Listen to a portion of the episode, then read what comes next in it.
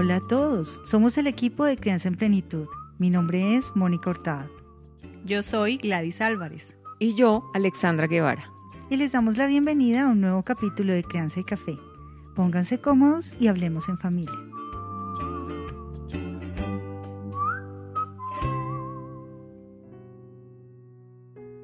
Auxilio, mi hijo tiene otro ataque de ira. Lo peor es que estoy con estos vecinos que tienen una familia perfecta. ¿Qué hago? En ocasiones los adultos nos sentimos presionados socialmente a la hora de manejar un comportamiento difícil con nuestro hijo. A continuación, vamos a entender un poco lo que puede suceder en estos casos y por qué dejarnos llevar por la presión social puede resultar en una mayor ineficacia al momento de ayudar a nuestros hijos a mejorar un comportamiento. Por último, vamos a aprender una estrategia muy apropiada para momentos así.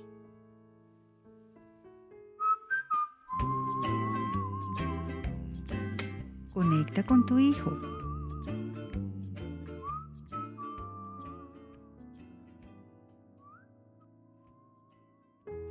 Para muchos de nosotros, a la hora de educar a nuestros hijos, es un poco difícil el tener un estilo propio, sobre todo con nuestro primer hijo pues hay personas a nuestro alrededor que están juzgando, opinando acerca de nuestro estilo de hacer las cosas. No sé, Alex y Gladys, pero recuerdo muy bien cuando nació mi primer hijo, desde que llegué de la clínica, las personas que fueron de visita estaban opinando. Cárgalo así, cámbiale el pañal así, acuéstalo así, no le des tan seguido seno, o sí, dale cada vez que él pida, eh, complétale con tetero porque los niños comen más, no, mejor no le completes, en fin, son tantas opiniones que uno no sabe ni qué hacer. Además, siento que uno abre las puertas, sobre todo cuando es mamá primípara. Entonces yo llamo a mi mamá a ver cómo se hace esto, mi amiga, bueno, en fin. La suegra. exacto. Entonces de esa manera uno abre la puerta para que los demás opinen. Sí, así es. Y en realidad, pues sí, tantas opiniones llegan a confundir. Siempre hay que creer en alguien, sobre todo en nosotros mismos. A medida que pasa el tiempo, hay una relación única que se va creando con nuestros hijos somos nosotros, papá y mamá, los que más lo conocemos, los que podemos anticipar sus reacciones. Y en general todas las personas opinan porque están movidas por la buena intención, porque prácticamente sienten una necesidad de decirnos qué hacer y cómo hacerlo. Pero resulta que a medida que nuestros hijos van creciendo, ya se empiezan a cuestionar otras cosas. Eh, a veces si somos demasiado permisivos, si somos demasiado regañones, eh, no falta el abuelito, la abuelita que está criticando nuestra manera de hacer las cosas. Pero como para este podcast también hay papás, abuelos que están escuchándonos y abuelas, eh, pues no es una manera de censurar de ninguna manera lo que hacen, sino simplemente el que debe haber una comunicación y un acuerdo para un estilo de autoridad compartido. Es por eso eh, que además los demás ven la foto del momento, ¿no? Este niño en este momento está llorando, está botado en el piso, está eh, pidiendo su juguete o tiene sueño, quiere dormirse y está comportándose mal. Y resulta que por eso somos juzgados. Así es de que recuerden, en cada familia, pues cada integrante es único, cada realidad es tan diferente como cada ser humano y solo nosotros tenemos el vínculo y la responsabilidad para manejar la situación. Vamos a ver qué harías tú, papá o mamá, ante una situación como la que te voy a narrar. Varias familias se unieron para hacer una salida al campo. Acamparon un fin de semana y harían senderismo. Era un grupo de amigos de infancia. Alrededor de 20 personas en general estaban reunidos. Algunos eran casados, unos tenían hijos, otros no, otros eran solteros, novios, em, y llevaban algún tiempo sin verse, varios años. Una pareja José y Marcela eran, eh, pues fueron los primeros en casarse, se casaron muy jóvenes y ya tenían un hijo de 11 años. Era un niño llamado Francisco y era bastante deportista. Resulta que en uno de los recorridos que tenían programados para este fin de semana en el que harían senderismo, eh, él estaba encargado de llevar un morral con provisiones para subir una pendiente y luego llegar a un riachuelo.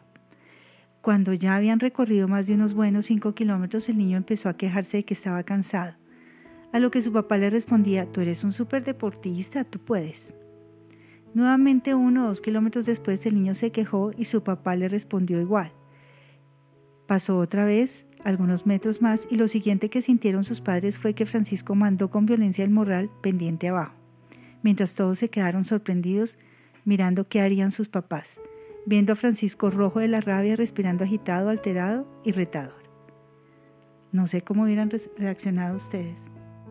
Pues es una situación bastante confrontadora, por decirlo de alguna forma.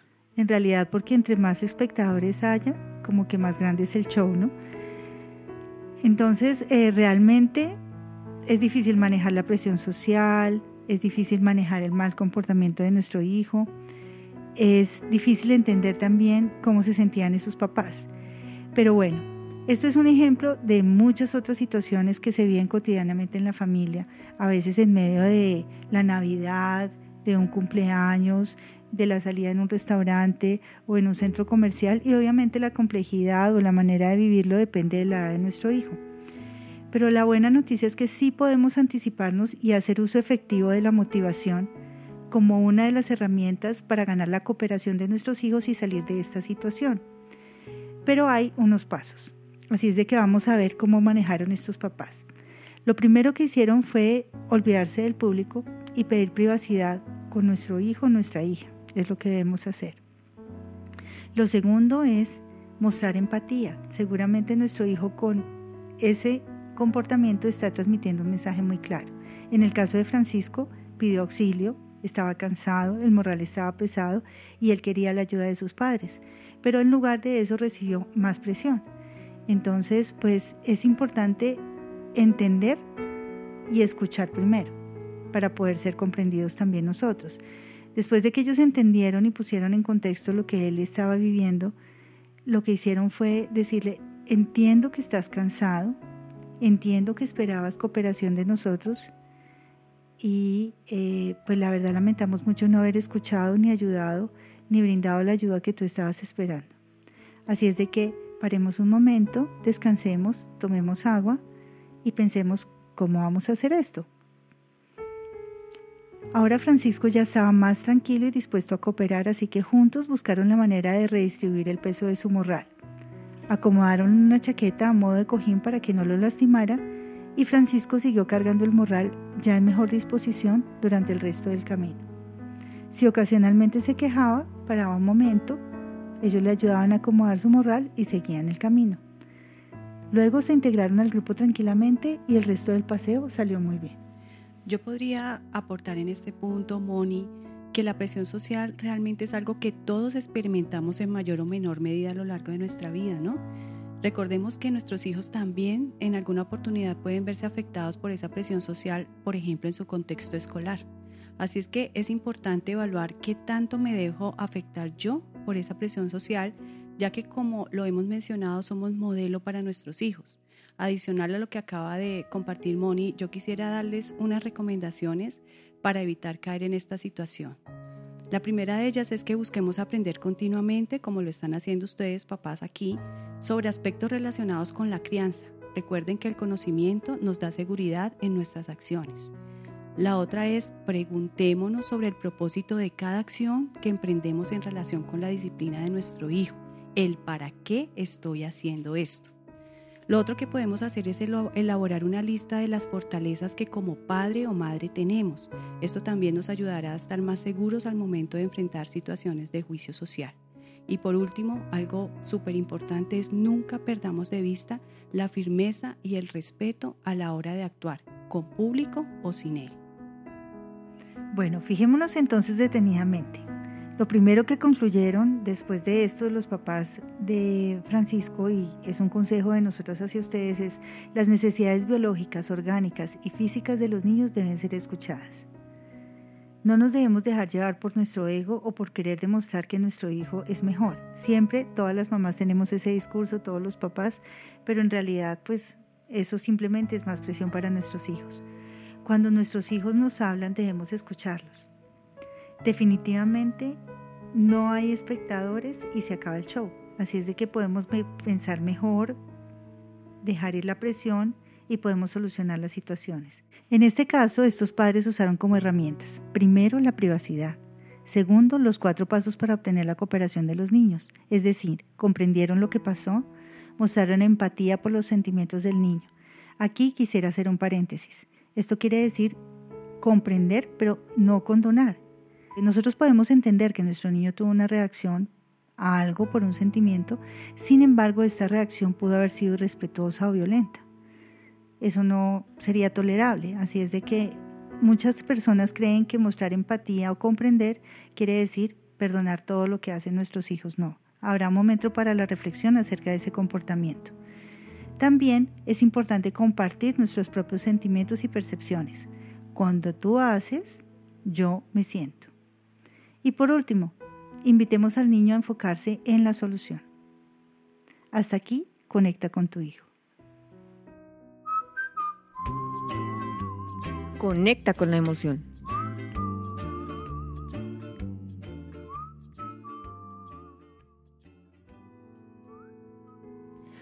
Hoy vamos a hablar de una emoción que es percibida como desagradable, pero veremos que podemos darle la vuelta de manera positiva para educarnos y para educar en emociones a nuestros niños y niñas.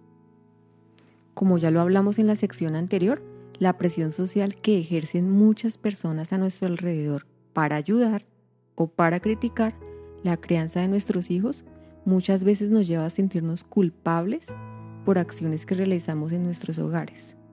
De esta manera, vamos a ver qué es la culpa y cómo podemos hacer de ella nuestro aliado. La culpa nos invade cuando creemos que hemos hecho algo malo, nos dice el emocionario, y llega a considerar esta emoción el termómetro de nuestros actos. De esta manera, nos indica qué es lo que consideramos bueno y qué no. Asimismo, nos permite evaluar nuestro comportamiento. Con la culpa, podemos sentir también quebranto, tal vez imperfección, desazón o pudor. Sin embargo, Mar Romera nos dice que existe la culpa constructiva, es decir, la culpa que nos lleva a tomar decisiones para reparar. Y con ello nos ayuda a entender que el error es una oportunidad. Algunos padres de niños y niñas que aprenden diferente a los demás suelen sentirse culpables por ello y terminan en un estilo de crianza permisivo que no ayuda al niño o niña a prepararse para la vida, sino que lo lleva algunas veces a estados de tristeza y desolación, ya que se sienten menos, se sienten incapaces. Y recuerden que sentir esta emoción, igual que las demás, es algo normal, pero muchas veces son injustificadas y pueden ser cambiadas con acciones positivas. Y sé que en este punto ustedes estarán haciendo la pregunta, ¿cuándo me he sentido culpable en términos de la crianza de mis hijos? Pues les cuento que es alentador poder entender que no solo ustedes se han sentido así alguna vez, sino que todos y todas hemos pasado en alguna ocasión por momentos de culpabilidad. Pero hoy los invito a que reflexionen acerca de esos sentimientos porque cuando nuestros hijos e hijas en su proceso de aprendizaje no resulta ser autónomo, y no solo eso, sino que cuando los acompañamos en este proceso, muchas veces nos frustramos y ellos también lo hacen. Algunos pensamientos de padres y madres que pasan por sentimientos de culpabilidad pueden verse reflejados de la siguiente manera. Creer que el problema es nuestro. ¿Cómo así? Alguna vez podemos pensar que si mi hijo aprende diferente a los demás niños, pues eso nos causa frustración Puedo pensar que tal vez no me cuidé bien en el embarazo y por eso mi hijo no aprendió igual que los demás, ¿cierto? También podemos pensar que hicimos algo para merecerlo. Solemos pensar que las dificultades de nuestros hijos son de alguna manera un castigo por algo que hicimos o por algo que dejamos de hacer. Exactamente, como si pensáramos que todo depende de nosotros, ¿no? Como si ellos fueran nuestro espejo o los demás pudieran ver nuestra valía por el comportamiento de nuestros hijos. Así es. También podemos sentirnos avergonzados de ser malos papás o malas mamás. Y nos culpamos pensando que si hubiéramos hecho las cosas mejor, nuestro hijo o hija no estaría teniendo dificultades en el colegio. Mira que en eso que comentas, Ale, eh, yo puedo contarles que lo he evidenciado en algunos procesos que he llevado. Recuerdo en este preciso momento una mamá muy responsable. La verdad es que era una mamá muy preocupada por su hijo. El niño tenía cuatro años y a esa cortísima edad ya un pediatra se había atrevido a diagnosticar con TDAH, que es trastorno de atención con hiperactividad. Ella todo el tiempo se estaba culpando porque decía que durante su embarazo había estado muy nerviosa y en ocasiones se había deprimido, por pues estaba pasando por una situación particular en ese momento. Lo primero que yo tuve que hacer fue tranquilizarle en el sentido que aún el niño era muy pequeño para recibir este diagnóstico y que podíamos trabajar en esa conducta que estaba presentando. Pero además de eso, debí trabajar con ella algunas sesiones para cambiar esa sensación que ella tenía de que era la culpable del comportamiento de su niño, así como tú lo comentabas inicialmente. Claro que sí, Gladys. Entonces vamos a contarles a las familias de qué manera darle la vuelta a estos sentimientos y verlos como oportunidades para crecer. Entonces, primero debemos entender que todos los seres humanos somos diferentes. Por lo mismo, aprendemos y pensamos de formas diversas, en algunos casos y en formas complejas, y no pueden ser explicadas esto completamente por la genética. ¿Cómo así? Que todos los niños no aprenden igual. ¿Sí? Entonces, debemos también pensar que las comparaciones son lo peor que puede pasar porque ningún niño, a pesar de que tenga la misma edad, esté en el mismo colegio, hagan los mismos, ni siquiera los hermanos pueden aprender igual. Fíjate que muchas veces eh, sé que estás hablando ahorita de dificultades o procesos de aprendizaje que vayan más lento, pero también si nuestro hijo nació con un temperamento muy impulsivo o si es un niño al que le cuesta definitivamente cumplir la norma, pues son maneras de ser y son a veces genéticas, a veces aprendidas, lo que sea, pero no siempre el resultado de nuestro hacer o dejar de hacer. Así es, Moni, es que en algunos casos nos encontramos con niños y niñas con historias familiares en las que han sufrido algunos trastornos de aprendizaje. Todos podemos pasar por eso. Y encontramos niños con dislexia, con TDAH, como nos dijo eh, Gladys, también con niños con baja tonicidad, y pues que esto les afecta mucho para su aprendizaje. Entonces nos encontramos niños y niñas así por todos lados. digamos que eso es el pan de cada día. Fíjate, por ejemplo, en el lenguaje. El lenguaje es una de las cosas que más se hereda genéticamente y cuando un niño tiene alguna dificultad para hablar o para leer y escribir, casi que es seguro que uno de sus tíos, abuelos, primos también lo tiene. Así es. Entonces, en este punto debemos dejar de sentir esa culpa, ¿sí? Porque realmente no somos culpables como padres o madres por lo que pasa a nuestros hijos y menos de qué manera aprenden ellos. Eh, también podemos apoyarnos de otros grupos. Miren que yo he encontrado, y yo, yo sé que aquí se encuentra mucho de esos grupos de madres, grupos de psicólogos, grupos en la iglesia, pero también hay grupos de esos niños que tienen esos aprendizajes diversos, por ejemplo, grupos que eh, de solo TDAH. Entonces son madres que han pasado también esos procesos con sus hijos y les pueden ser de mucha ayuda porque ya lo han pasado, les pueden dar consejos, tips y se apoyan entre ellas. Entonces es también mirar qué, qué hay alrededor nuestro para que nos podamos dejar de sentir culpables y apoyarnos en otros. O pueden ser también obviamente especialistas. También eh, tengan un plan, un plan para lidiar con otros, lo que hablábamos de presión social. Por ejemplo, cuando te dicen cosas como, ¿por qué Juan tiene tanta dificultad para estarse quieto? Entonces tú piensa, ¿cómo te gustaría responder a las personas que dicen esas cosas y te hacen sentir culpable o enojado? Lo mejor es tener una respuesta preparada. ¿Qué tal algo como que se mueva tanto es bueno para Juan porque le permite enfocarse? Esto podría ayudar a que esos comentarios sean menos molestos y te sientas menos culpable. Y mira que podríamos de alguna manera cambiar esa palabra culpa por responsabilidad. Cuando lo hacemos así, le damos una connotación totalmente diferente, o sea, la óptica es muy diferente. Cuando yo hablo de culpa, eso como que me empequeñece, pero cuando yo hablo de responsabilidad, eso como que me abre un panorama, o sea, qué posibilidades tengo para solucionar esta situación. Entonces pienso que eso también sería importante ahí. Es decir, que aunque la culpa está transmitiendo, como toda emoción, un sentimiento, la reflexión debe ser cómo utilizo o qué hay de mí que pueda aportar a solucionar esta situación. ¿Sí? ¿Es lo que quieres decir? Ok. Exactamente, así porque la culpa, igual que las demás emociones, no hay que dejarlas ahí, sino hay que desligarse de ellas y gestionarlas. De esa manera pasamos la culpa a responsabilidad.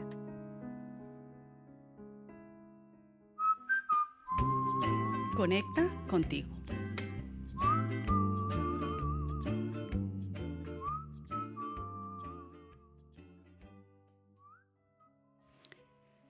La práctica de atención plena nos invita a estar presentes, vivir con total atención el momento actual. Los niños y las niñas en realidad cuentan con mucha habilidad para esto. Nosotros en cambio la hemos perdido. La razón por la que los adultos hayamos perdido esta habilidad es que pasamos por demasiadas circunstancias que nos mantienen aferrados a momentos del pasado o ligándonos a situaciones que pueden ocurrir en el futuro. En otras palabras, vivimos lamentándonos de nuestros errores o situaciones de ayer que han dejado consecuencias adversas o preocupados por lo que podría suceder en el futuro, lo cual nos llena de temor. Con esta realidad lo que sucede es que los adultos rara vez estamos viviendo y siendo conscientes del momento presente, lo cual nos hace perdernos de muchas oportunidades y momentos únicos para solucionar situaciones difíciles, por ejemplo. Casi siempre nos acompaña la experiencia previa que no ha sido tan buena o el temor a hacer algo equivocado que traiga consecuencias adversas. Hilando un poco con el tema de hoy, esos momentos en que nuestros pequeños muestran una conducta que requiere de nuestra intervención, pero que infortunadamente para nosotros se presenta frente a un público que espera con atención nuestra reacción, no se salva de esta condición planteada. Estamos frente a personas externas a nuestro núcleo familiar y actuamos para satisfacer su expectativa y no la necesidad de nuestro hijo. Entonces, si no logramos pararnos en este momento con total atención y reconociendo la necesidad primaria aquí y ahora, podemos cometer un error que resultaría muy perjudicial en la formación de nuestro hijo y en la relación de los dos, además. Aquí entra entonces la atención plena, dándonos herramientas para alcanzar esa paz interior suficiente a través de la observación de nuestros pensamientos y emociones que están ocurriendo en este momento y que nos permiten responder apropiadamente ahora. Nosotros ya hemos aprendido varios ejercicios para lograr esa plena conciencia. La respiración, la observación de emociones, el escaneo de las sensaciones corporales, entre otros muchos, que lo único que buscan es ralentizar esos pensamientos y calmar las emociones para organizar de una mejor manera nuestras respuestas. Esta es la razón por la que practicar estos ejercicios van a ayudarnos a manejar estos momentos y estar a cargo de una manera más clara y proactiva de nuestras respuestas, sin permitir que agentes externos como el público nublen nuestra capacidad de decidir lo mejor para este momento.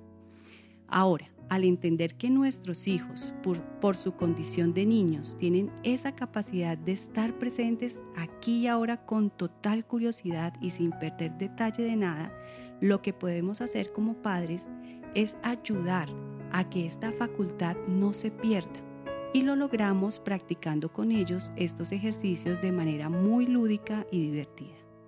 Para eso quiero sugerirles hoy una práctica muy linda que se llama tranquilo y atento como una rana. Así lo puedes encontrar en, YouTube o con el link que te dejamos en el ebook. Si tus hijos aún están muy pequeños para atender este ejercicio por el tiempo y el lenguaje que se maneja, puedes escucharlo tú y adaptarlo a la edad de tu hijo.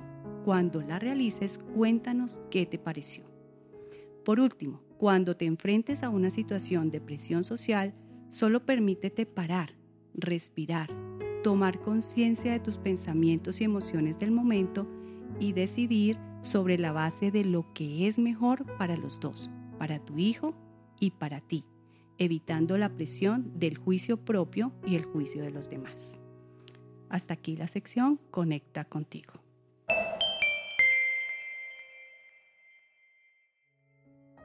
De mi parte, quisiera que dediquemos más tiempo para escuchar a nuestros hijos, simplemente charlar con ellos, sin aconsejarlos, sin corregirlos, sino simplemente escucharlos. También les invitamos a ser conscientes y a estar atentos a las emociones que surgen en nosotros, o en ustedes, y en sus hijos. ¿Y qué les parece si cambiamos la palabra culpa por responsabilidad? La culpa me empequeñece y la responsabilidad me invita a buscar soluciones. En la sesión de mañana hablaremos de la importancia de las rutinas y las normas en la familia y aprenderemos la forma de incorporarlas de la mejor manera. Hemos finalizado el episodio de hoy de Crianza y Café con aroma de familia. Los esperamos mañana. Y recuerden, la paz en la familia es la paz en la sociedad.